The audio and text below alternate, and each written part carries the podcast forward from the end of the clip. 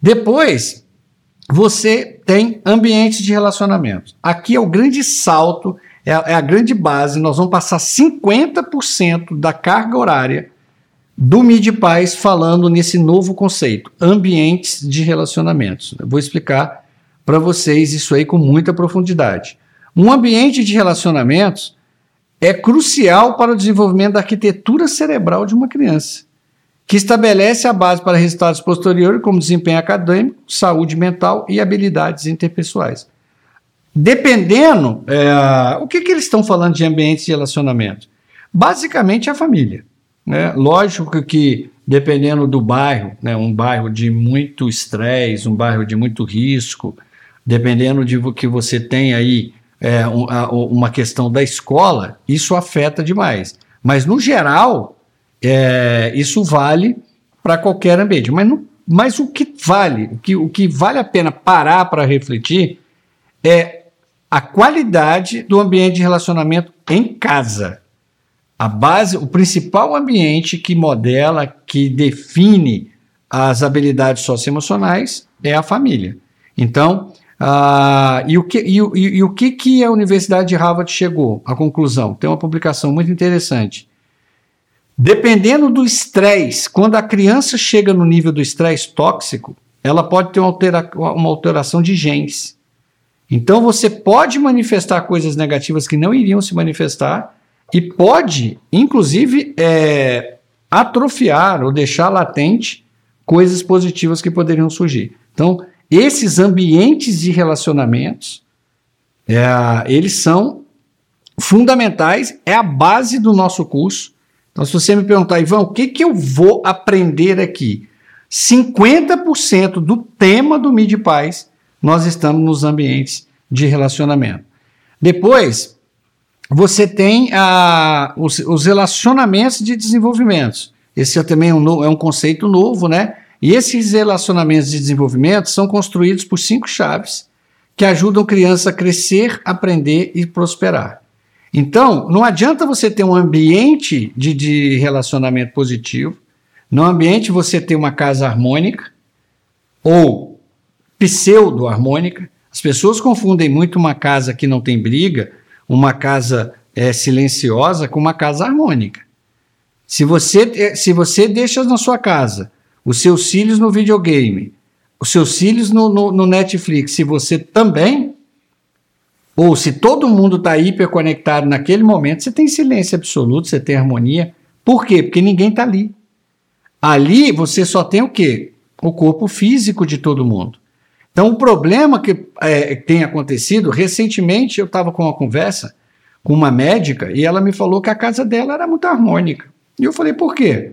Falou, você não houve confusão, não tem briga lá em casa, é um silêncio, é uma casa muito harmônica. Eu falei, me explica um pouco a sua rotina. Gente, harmonia daquele jeito, qualquer lugar tem.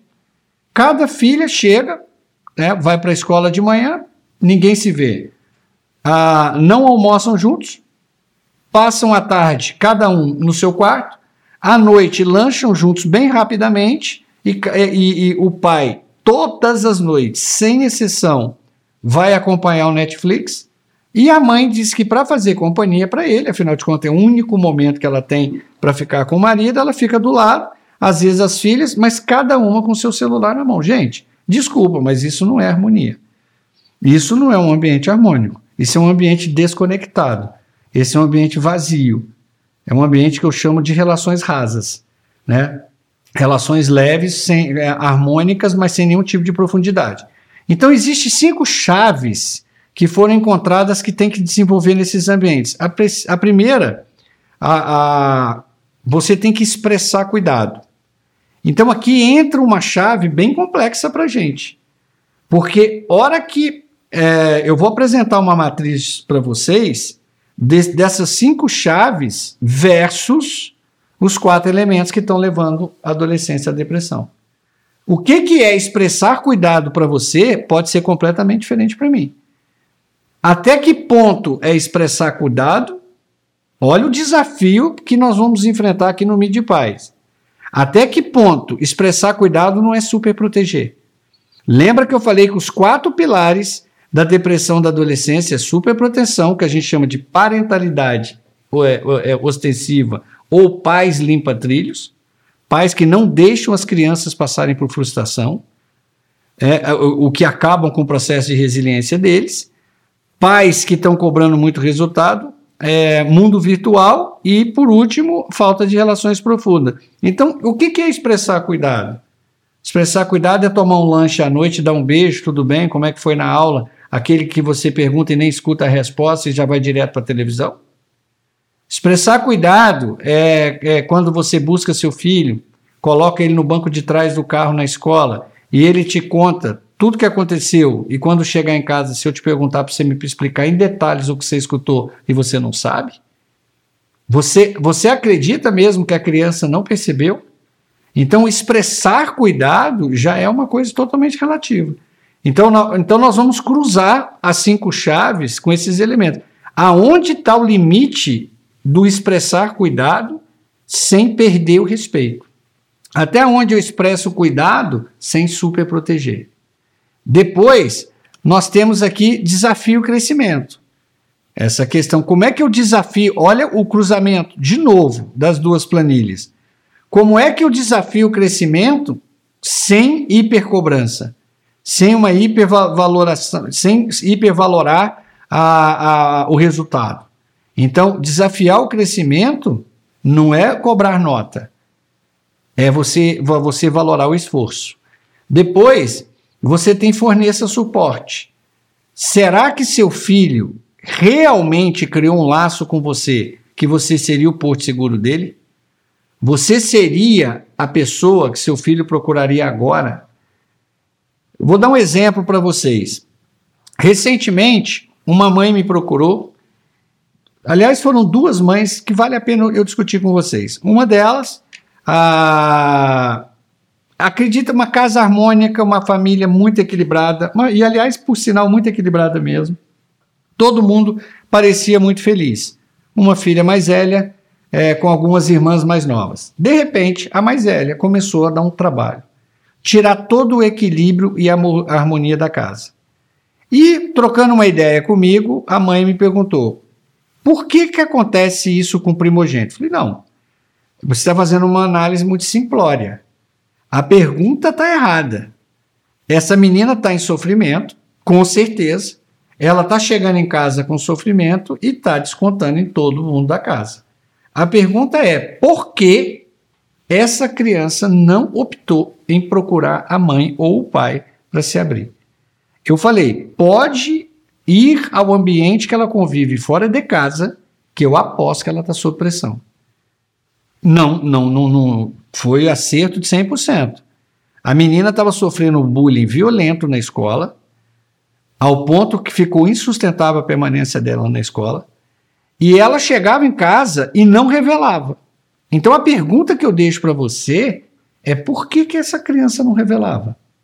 Por que, que você não criou uma relação forte ao ponto que a criança não sentiu suporte?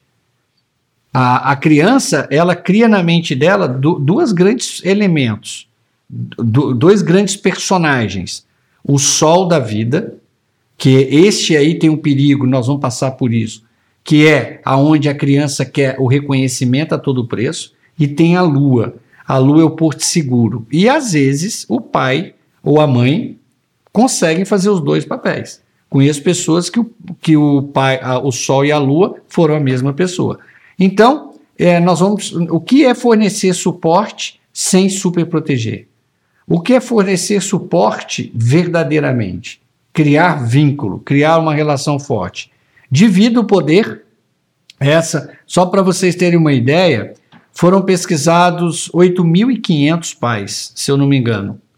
E eles chegaram, o número é, menos de 15% dos pais pesquisados porque expressar cuidado, desafiar o crescimento e fornecer o suporte, praticamente 100% dos pais responderam que estão completamente dispostos a buscar, a aprender e fazer. Quando falou em dividir o poder, acreditem, 85% não se dizem dispostos a dividir o poder. Por quê? Porque uh, nós, nós, nós vimos de uma geração que essa palavra não era discutido. Como assim dividir o poder? O poder é do pai, muitas vezes da mãe, e não se discute. Então, hoje, no século XXI, com essa geração, você tem que lembrar que na nossa época o acesso à informação era mínima. Você não tinha condições técnicas, você não tinha é, é, é, linguagem para questionar. Hoje não. Hoje, na palma da mão, o jovem tem tudo o que ele quer. Então, de, é, essa questão de dividir o poder é fundamental. Depois, expanda as possibilidades. Então, nós vamos falar muito de expandir as possibilidades, que é você entender que você não tem que ser super-herói. Você tem que entender que você não nasceu pronto. Criança não veio com manual. Nós, te, nós herdamos uma série de vícios que, que, inclusive, atrapalham demais nossas relações humanas. O que, que é expandir as possibilidades? Procurar pessoas que para te ajudar naquilo que você não é bom. Às vezes tem, tem certos pontos que você não consegue, você não vai bem. É, e aí eu estou falando de que vai desde um psicólogo, vai de um coaching, vai de um curso, vai de um amigo, vai de um, de um profissional que você queira que seu, de repente seu filho conheça. Às vezes seu filho está com a dificuldade de escolher uma carreira, por que, que é você que tem que responder isso? Por que, que é você que tem que explicar qual a carreira do seu filho? Às vezes você tem que expandir as possibilidades optar para ele viajar, conhecer pessoas, conhecer lugares, acesso à cultura, acesso à informação segura. Então, esses são as cinco chaves aí é, do poder, que criam os relacionamentos de desenvolvimento. A, a, a, última pauta do nosso curso, nós vamos falar da educação 4.0. Por que educação 4.0? Por que, que tem esse número 4.0? Nós estamos vivenciando a revolução, a quarta revolução industrial. Né? Então, o que, é a quarta revolução industrial? A quarta, então, nós estamos passando por um momento que é considerado o maior é, momento de transição da história da humanidade.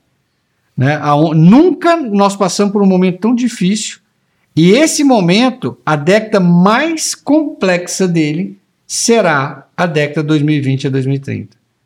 Então a pergunta é: a educação 4.0 são, é a educação que você dá em casa. Eu quero deixar muito claro para vocês, porque isso gera uma confusão muito grande. Quem educa é pai. As pessoas, muitas vezes, quando eu falo para um pai assim, como é que você está educando teu filho? Ah, eu coloquei na escola tal. Não, essa pergunta está errada. Eu não perguntei como é que você está formando o teu filho. Eu perguntei como é que você está educando. Como no, no, mundo inteiro a educação misturou entre família e escola, o, o, a educação 4.0 também. Então, educação 4.0 são os conceitos que os pais têm que se relacionar com os filhos, são chamados de habilidades socioemocionais e competências socioemocionais, que essas habilidades socioemocionais são exclusivamente desenvolvidas em casa. Então, qual é o papel na, na, é, da escola, nesse caso, da aprendizagem socioemocional? Ela é o campo de prova. Ela é o campo experimental. É lá que a criança é provocada, é, é exposta.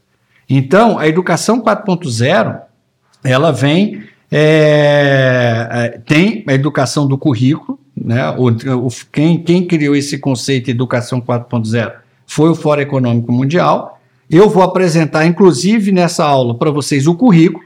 Qual é o currículo que uma escola é, teria que apresentar aos pais para poder a, a chegar e falar: eu estou educando, uma, eu estou oferecendo uma educação 4.0, eu estou preparando seu filho para o século 21. Esse seria o caso de uma educação 4.0. E você, se você está realmente preparando e desenvolvendo habilidades socioemocionais. Né? Se você não estiver é, desenvolvendo isso em casa, você não está oferecendo uma educação 4.0. Bom, Nesse contexto de interrupção do emprego, a demanda por novas habilidades e polarização so, é, socioeconômica aumentada, os sistemas de ensino fundamental e médio têm um papel crítico a desempenhar na preparação dos cidadãos globais e as forças de trabalho do futuro. Deixa eu interpretar esse slide para vocês, que ele é muito importante. Primeiro, o que é a interrupção do emprego? Segundo o Fórum Econômico Mundial, na, na, nesse evento que teve em janeiro de 2020, em Davos, na Suíça, eles deixaram claro o seguinte: qualquer pessoa que tenha menos de 30 anos no ano 2020, qualquer pessoa com menos de 30 anos, vai ter com certeza cinco carreiras diferentes. Então, o que, que essa interrupção de emprego? Você vai começar uma carreira, o seu filho vai começar uma carreira e essa carreira vai acabar. Só que isso vai acontecer, em média, cinco vezes na vida dele.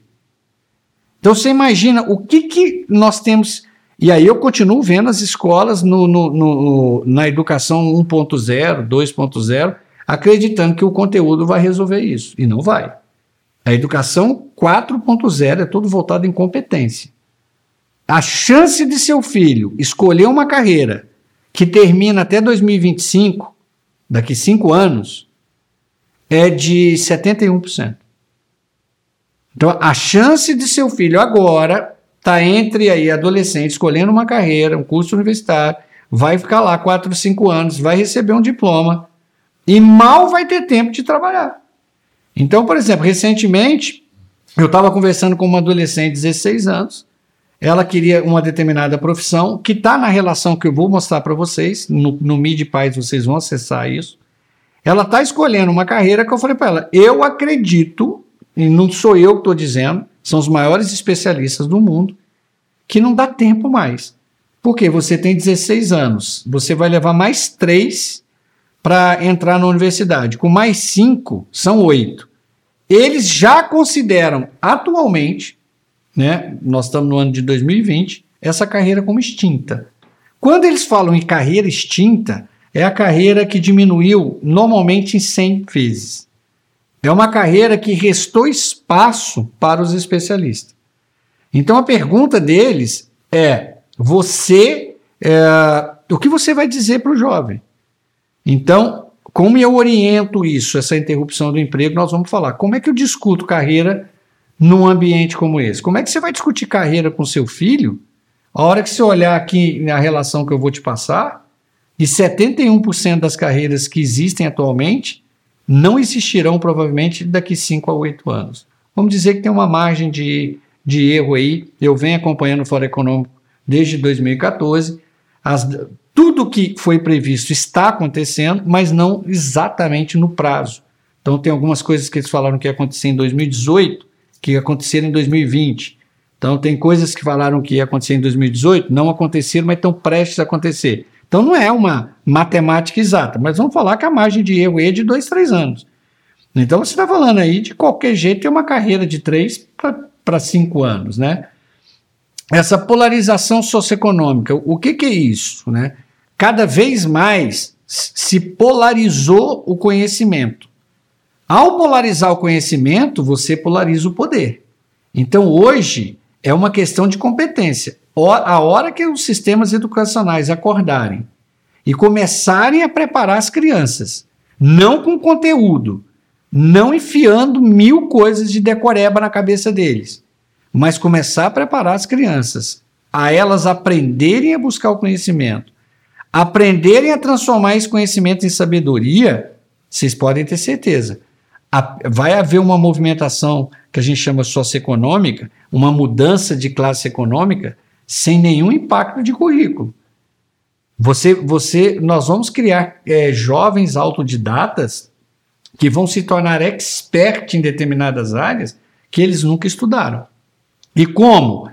Educação voltada para a competência. Hoje, é a principal educação, a principal sugestão que eu dou para os pais, não preocupem se a escola com escola boa ou ruim. Por quê? Porque não existe escola boa ou ruim. Na verdade, existe escola que seu filho é feliz e não é feliz. Hoje não tem nenhuma escola, eu não conheço nenhuma escola preparada para a educação 4.0. Por quê? Porque os sistemas educacionais do mundo inteiro foram pegos de surpresa. Estou falando que é uma característica do Brasil, não. Na palestra agora, em Davos, em, em 2020, a, a ministra da Educação da Dinamarca falou o seguinte: Perdeu o time. Não é mais se, não. Já aconteceu. Os sistemas educacionais do, dos países que formam o G20 perderam o time. Não conseguem retornar. Eles não conseguem a tempo, né, entre 2020 a 2025 a 2030, recuperar o atraso que eles tinham que ter começado em 2014. Então, e uai, qual é a solução ouvindo uma coisa dessa? Atuar em casa. Os pais vão passar a ter um papel decisivo no desenvolvimento de competências, porque competências e habilidades socioemocionais é o que vai decidir o século XXI. Por isso que o MIDI Paz foi todo criado em cima desse conceito. Né? Ah, bom, por que, que os sistemas de ensino fundamental e médio têm um papel crítico? Caramba, se você começa a preparar um, uma criança no ensino fundamental a, a buscar o conhecimento, ele mesmo transformar esse conhecimento em sabedoria, ele mesmo processar esse conhecimento, aprender o que é uma síntese, desenvolver a competência de estudar e criar um contexto de aprendizagem. Essa questão de contexto é tão grave no século XXI e ela está entre as principais competências que fizeram um teste com 100 formandos da Universidade de Harvard. Eles pegaram a Guerra Civil Americana e pediram para eles analisarem. Ele, todos tiraram 10. Então todo mundo analisou a Guerra Civil Americana com uma precisão violenta. O segundo é, parte da pesquisa era analisar, é analisar a Guerra do Kosovo. O conceito, o contexto das duas guerras são literalmente iguais. Nenhum, praticamente quase ninguém passou no segunda prova. Então, a primeira prova, que eles tiraram 10, o que ficou provado? Os alunos de histórias da, da Universidade de Harvard estavam preparados, decorados em detalhe tudo o que aconteceu com o país deles. Mas eles não entenderam o contexto da guerra. Quando pegaram a mesma guerra, o mesmo contexto, e, e migrou para o Kosovo, que é uma guerra muito mais recente, foi um desastre na nota. Então é o seguinte: não há conhecimento, há decoreba. Há armazenamento de dados, não conhecimento, sabedoria. Então, o grande segredo, o, o principal papel do ensino médio e, o, e do fundamental é ensinar a desaprender e aprender novamente. Mas que coisa louca, como assim ensinar a desaprender? Eu acabei de te dizer que se seu filho tem menos de 30 anos, ele com certeza terá cinco carreiras. Então, quando a primeira foi extinta, ele tem que pegar toda a bagagem, toda a experiência de vida dele, desconstruir o que ele aprendeu para a nova realidade, aprender uma nova carreira com aquela experiência. Ele vai ter que fazer isso no mínimo cinco vezes. O que eu gostaria de estar vendo numa, nas, nas escolas, dos, principalmente dos meus filhos, mas eu estou falando, gente, isso, isso é um contexto mundial. Eu queria que meus filhos estivessem sendo treinados a desenvolver competências. Eu não estou nem um pouco preocupado com a questão de conteúdo. Hoje, com um iPhone na mão, com um telefone, um smartphone qualquer na mão, você tem o planeta na sua mão. Você visita qualquer museu no mundo. Você acessa qualquer enciclopédia no mundo, você acessa qualquer dicionário. Para que fazer os meninos decorarem, se matarem para decorar o que eles já têm? Agora, pede o menino para transformar um contexto. Recentemente, é inclusive um projeto que eu lancei, que chama Mid Jovem, ele vai estar tá brevemente também sendo lançado este ano. O Mid Jovem era um contexto que eu ia falar para né, a minha ideia é realmente pegar este conteúdo para ajudar os adolescentes. Por quê? Porque muitos adolescentes já não se comunicam com os pais. E quando eu comecei a trabalhar contexto, foi um desastre.